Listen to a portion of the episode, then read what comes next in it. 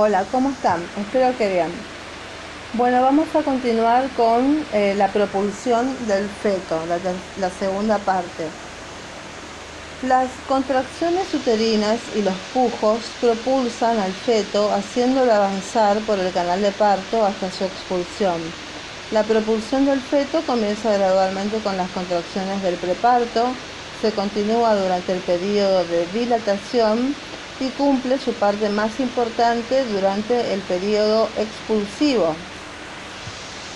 Figura 1123.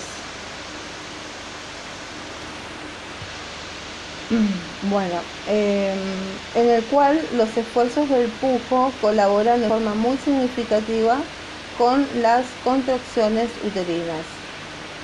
Con respecto al trabajo uterino requerido para expulsar el feto, el valor promedio es de 1.315 milímetros de mercurio en primíparas y 350 milímetros de mercurio en multíparas, ambos grupos con membranas rotas y fetos encefálica con variedad de posición anterior.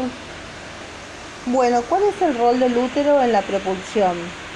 El cuello uterino está amarrado a la pelvis por los ligamentos de Mackendorf los úteros sacros y los pulgos cervicales de la, en la figura 1.24, donde se ven los ligamentos uterinos que se contraen simultáneamente con el miometrio. Los redondos traccionan el fondo hacia abajo y adelante, mientras que los úteros sacros traccionan el cuerpo hacia abajo y el cuello hacia atrás. Durante el periodo de dilatación, las contracciones uterinas producen un ascenso del cuello en relación con la pelvis y los citados ligamentos se ponen tensos.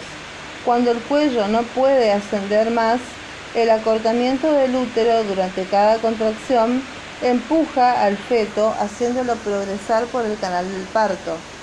Los ligamentos redondos traccionan el fondo uterino hacia la pelvis, contribuyendo a la propulsión fetal también traccionan el cuerpo uterino hacia adelante, mientras que la contracción de los ligamentos uterosacros desplaza el cuello uterino hacia atrás. Este movimiento de báscula hace coincidir el eje longitudinal del útero y del feto con el de la excavación pélvica, lo que facilita la propulsión fetal. La forma del útero es ovoide cuando está relajada y adopta contornos cilíndricos durante la contracción. A medida que el feto progresa por el canal del parto, el cuerpo del útero queda más corto y sus paredes más gruesas después de cada contracción, que serían retracción o braquistasis. Durante cada esfuerzo de pujo, al aumentar mucho la presión intrauterina, como promedio se duplica, la fuerza propulsora aumenta en proporción alcanzando 15,5 kilos. Con respecto a los efectos de la fuerza propulsora, durante cada contracción uterina, la fuerza propulsora hace avanzar la presentación siguiendo el eje del canal del parto. Los, los pujos causan oscilaciones más rápidas que se superponen a las más lentas producidas por las contracciones uterinas. El avance de la presentación está favorecido por la lubricación del canal del parto hecha por el líquido amniótico, el vernix cascosa, el mucus y la sangre. Los movimientos oscilantes de la presentación favorecen dicha lubricación en la zona de contacto. Las variaciones de la frecuencia cardíaca fetal durante el parto.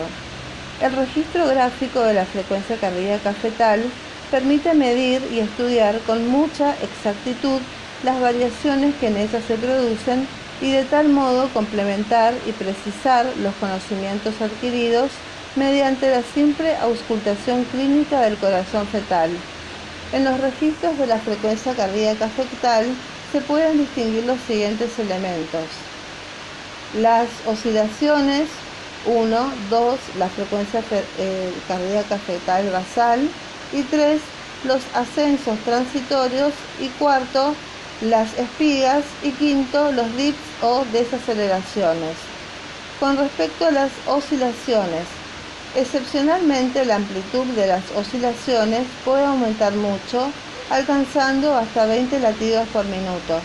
Ello explica que las oscilaciones desaparezcan después de la inyección de atropina que bloquea los efectos cardíacos del nervio vago. 2. La frecuencia cardíaca fetal basal. La frecuencia cardíaca fetal basal o línea de base es el valor más o menos estable de la frecuencia cardíaca fetal registrado entre las espigas o dips y los ascensos transitorios. Durante el último trimestre del embarazo normal, el valor promedio de la frecuencia cardíaca basal es de 137 latidos por minuto. El aumento persistente de la frecuencia cardíaca basal por encima de 155 latidos por minuto es considerado un síntoma de sufrimiento fetal crónico. Con respecto a los ascensos transitorios, se observan, eh, los ascensos transitorios se observan en casi todos los partos normales. La amplitud media de los ascensos es de 21 latidos por minuto y su duración media es de 26 segundos. Cuarto, las espigas. Las espigas son caídas transitorias de la frecuencia cardíaca fetal, muy bruscas, rápidas y de muy corta duración, lo que las diferencia de los dips. Otra diferencia es que las espigas no son producidas por las contracciones uterinas, carecen de ritmo regular, lo que las diferencia de las oscilaciones rítmicas. Las espigas se deben a un brusco aumento del tono vagal, ya que desaparecen después de administrar atropina al feto. Y con los dips eh, o desaceleraciones también se denomina. Se denomina dips o desaceleración a una caída transitoria de la frecuencia cardíaca fetal causada por una contracción uterina. Se clasifican en tres tipos según sus relaciones cronológicas con las contracciones uterinas. A. Los dips de tipo 1 o desaceleraciones precoces se producen durante la contracción uterina, mientras que los dips de tipo 2 o desaceleraciones eh, tardías lo hacen inmediatamente después de la misma. Em, el tiempo que transcurre entre el vértice de la contracción uterina y el fondo del DIP correspondiente, los valores promedios eh, de calage son de 3 segundos para los DIPs de tipo 1, que se observan en la figura 1.30, y de 45 segundos para los del DIPS tipo 2. Fíjense en la figura 11.31. Los DIPS tipo 1 o desaceleraciones precoces son muy escasos o no existen durante el periodo de dilatación de los partos con membranas íntegras. Si estos son audibles, los DIPS tipo 1 se perciben como una rápida caída de la frecuencia cardíaca fetal de corta duración y seguida de una rápida recuperación. Los DIPS tipo 2 o desaceleraciones tardías son siempre un síntoma anormal ya que su aparición durante el parto se asocia habitualmente con hipoxia, acidosis fetal y depresión del recién nacido. Cuanto mayor es el número y la amplitud de los DIPS tipo 2 registrados durante el parto, tanto más deprimido suele encontrarse el recién nacido. Los DIPS variables o umbilicales o desaceleraciones variables se atribuyen a la compresión del cordón umbilical durante la contracción uterina. Su aparición se ve facilitada por la rotura de las membranas, ya que la salida del líquido amniótico favorece la compresión por aproximación del cordón a las partes fetales. Cuando su duración es breve, menos de 40 segundos, y el parto está próximo a realizarse, no ocasionan hipoxia fetal. Bueno, pasemos a los fenómenos pasivos del trabajo de parto. Estos son la ampliación del, la ampliación del segmento eh, inferior, el borramiento y dilatación del cuello, la expulsión de los limos, la formación de la bolsa de las aguas, la ampliación del canal del parto, el mecanismo del parto y los fenómenos plásticos del feto. Son seis entonces fenómenos pasivos. El primero, vamos con el primero, el desarrollo del segmento inferior. Es un fenómeno pasivo. En el momento de iniciarse el parto, el útero se divide en tres zonas. La superior, representada por el cuerpo, una intermedia, que es el segmento inferior, y por debajo de esta el cuello. Las dos últimas regiones unidas y dilatadas al final del parto forman el canal cérvico-segmentario o canal de Brown. El cuerpo, verdadero motor del útero, trata de expulsar al feto al contraerse, mientras que la región cérvico-segmentaria se deja distender, constituyendo una vía de tránsito. Durante el curso del parto, las dimensiones del segmento inferior se modifican. Al encajarse la presentación, el anillo de Bandy, límite superior del segmento, se encuentra a la altura del, plano del estrecho superior. Vemos en la figura 1134. El segmento inferior mide en ese momento de 7 a 10 centímetros a contar desde su límite inferior, que es el orificio interno del cuello, cuando la dilatación se completa, el segmento inferior adquiere una longitud de unos 12 centímetros, con lo que el anillo de Bandy asciende a un nivel equidistante entre el ombligo y el borde superior de la sínfisis. Con respecto al borramiento y la dilatación del cuello, que es el otro fenómeno pasivo, eh, son dos fenómenos característicos del trabajo de parto. Se los interpreta como la continuación natural de la formación del segmento inferior y se va ampliando por la inclusión del cervix. El borramiento precede sobre todo en la, en la nulípara a la dilatación del cuello. Este hecho se, se cumple por la disminución gradual de su espesor hasta reducirse el orificio externo de borde delgado, delgado y cortante. Son varios los factores eh, que influyen en la velocidad con que se dilata el cuello uterino, como por ejemplo eh, la paridad, la posición que la madre adopta durante el periodo de dilatación, la integridad de las membranas ovulares, la variedad de posición y el grado de flexión de la cabeza fetal.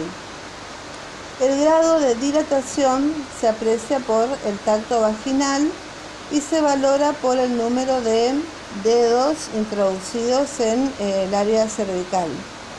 Un dedo corresponde a 1,5 centímetros, dos dedos aproximadamente a 2,5 a 3 centímetros. Cuando los bordes del orificio alcanzan las paredes de la pelvis, la dilatación es compleja habiéndose constituido el canal em, segmento em, vaginal. 3. La dilatación de la inserción cervical de la vagina o cúpula vaginal es el tercer fenómeno pasivo y durante el curso del borramiento del anillo vaginal que rodea al cuello en forma circular sufre una dilatación progresiva tal que cuando el periodo de borramiento termina, el anillo vaginal alcanza de 3 a 4 centímetros de diámetro. Con el progreso de la dilatación propiamente dicha, el anillo vaginal se va ensanchando de manera que cuando el cuello se halla aún lejos de la dilatación completa, el anillo vaginal superior adquiere ya un diámetro próximo a los 10 centímetros. Figura 1143. Acá vemos la dilatación de la inserción cervical de la vagina. El cuarto fenómeno pasivo es la expulsión de los limos.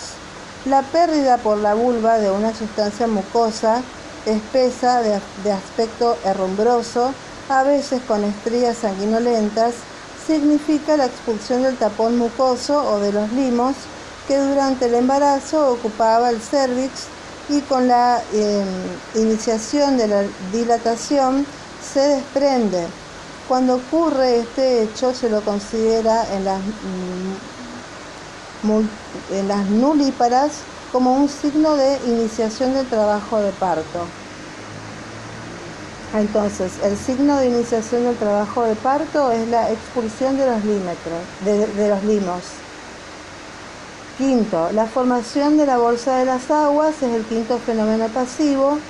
Las contracciones uterinas del trabajo actúan eh, sobre el polo inferior del huevo despegándolo y haciéndolo deslizar hacia abajo. Este polo, con, con estas características que se insinúan en el cuello, se denominan bolsa de las aguas. Cuando se realiza un tacto por vía vaginal durante el periodo de borramiento del cuello y especialmente con el curso de la dilatación antes de la rotura de las membranas, se comprueba que con cada contracción el polo inferior del huevo desprendido bombea más, más o menos enérgicamente durante todo el tiempo que dura la misma, relajándose a veces hasta hacerse imperceptible en los intervalos. La bolsa de las aguas está constituida por el apnios por dentro y el corion por fuera. A veces el apnios deja trasudar líquido amniótico que se acumula entre las dos membranas ovulares, originando la, la bolsa amniocorial, y esta puede romperse al ceder el corion y simular la rotura completa de la bolsa. Cuando la presentación es eh, eutóxica, la bolsa es menos saliente, plana o ligeramente convexa. A veces la mala oclusión de la pelvis permitirá el mayor pasaje de líquido amniótico a la bolsa que adoptará formas cilíndricas o piriformes en forma de reloj de arena.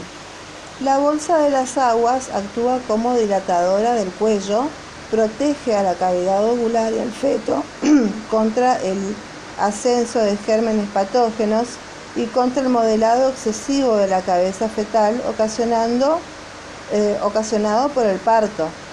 Cuando el desarrollo del parto es normal, al final del periodo de dilatación, la bolsa de las aguas se rompe espontáneamente en el 75% de los casos.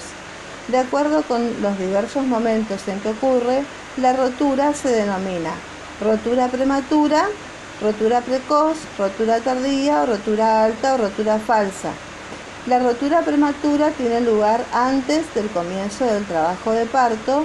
Si este no se inicia pronto, puede sobrevenir una infección ascendente de la cavidad ovular. Cuando se produce durante el embarazo se denomina rotura de las membranas por no estar aún constituida la bolsa de las aguas. La rotura precoz la rotura acontece durante el periodo de dilatación antes de que ésta se haya completado. Tenemos también la rotura tempestiva y oportuna, es cuando el cuello se encuentra totalmente dilatado. La rotura tardía es cuando después de la dilatación completa, a veces en pleno periodo expulsivo. Y la rotura alta, cuando la rotura se efectúa por encima del área cervical, llama la atención la pérdida insidiosa de líquido y la persistencia táctil de la bolsa. La rotura falsa o doble saco ovular consiste en la rotura del corion con integridad del apnios. El derrame de líquido es escaso. Cuando la rotura se produce por sí sola, se trata de una rotura espontánea. En el caso en que se la, eh, se la desgarra con una pinza, se denomina rotura artificial o instrumental. El derrame del líquido después de la rotura puede ser lento o brusco. En este último caso existe el peligro de prosidencia de algún miembro eh, fetal del cordón umbilical. Inmediatamente después de la ruptura deben ocultarse los latidos cardíacos del feto. El líquido amniótico puede presentar en ciertas condiciones aspectos anormales una coloración verdosa de tonos variados indica meconio disuelto en el líquido y significa que el feto ha sufrido eh, temporariamente en algún momento los grumos negro verdosos de meconio o el meconio espeso en ausencia de una presentación de nalgas. Son una advertencia de hipoxia fetal. El líquido de color rojo que se llama borra de vino, es signo de feto muerto hace muchas horas o días. El color rojo puro puede hacer pensar que el desgarro de algún vaso umbilical. El olor más o menos fétido significa que hay infección ovular y el diagnóstico de la integridad de la bolsa es fácil. En las bolsas prominentes, no así en las planas, en estas últimas se esperará una contracción durante la cual se acentuará su convexidad reconocible por el, por el tacto. 6. Ampliación natural del canal blando del parto. Es el sexto fenómeno pasivo. La vagina, el anillo himenal, la vulva y el periné se distienden progresivamente como consecuencia del descenso de la presentación y de la bolsa.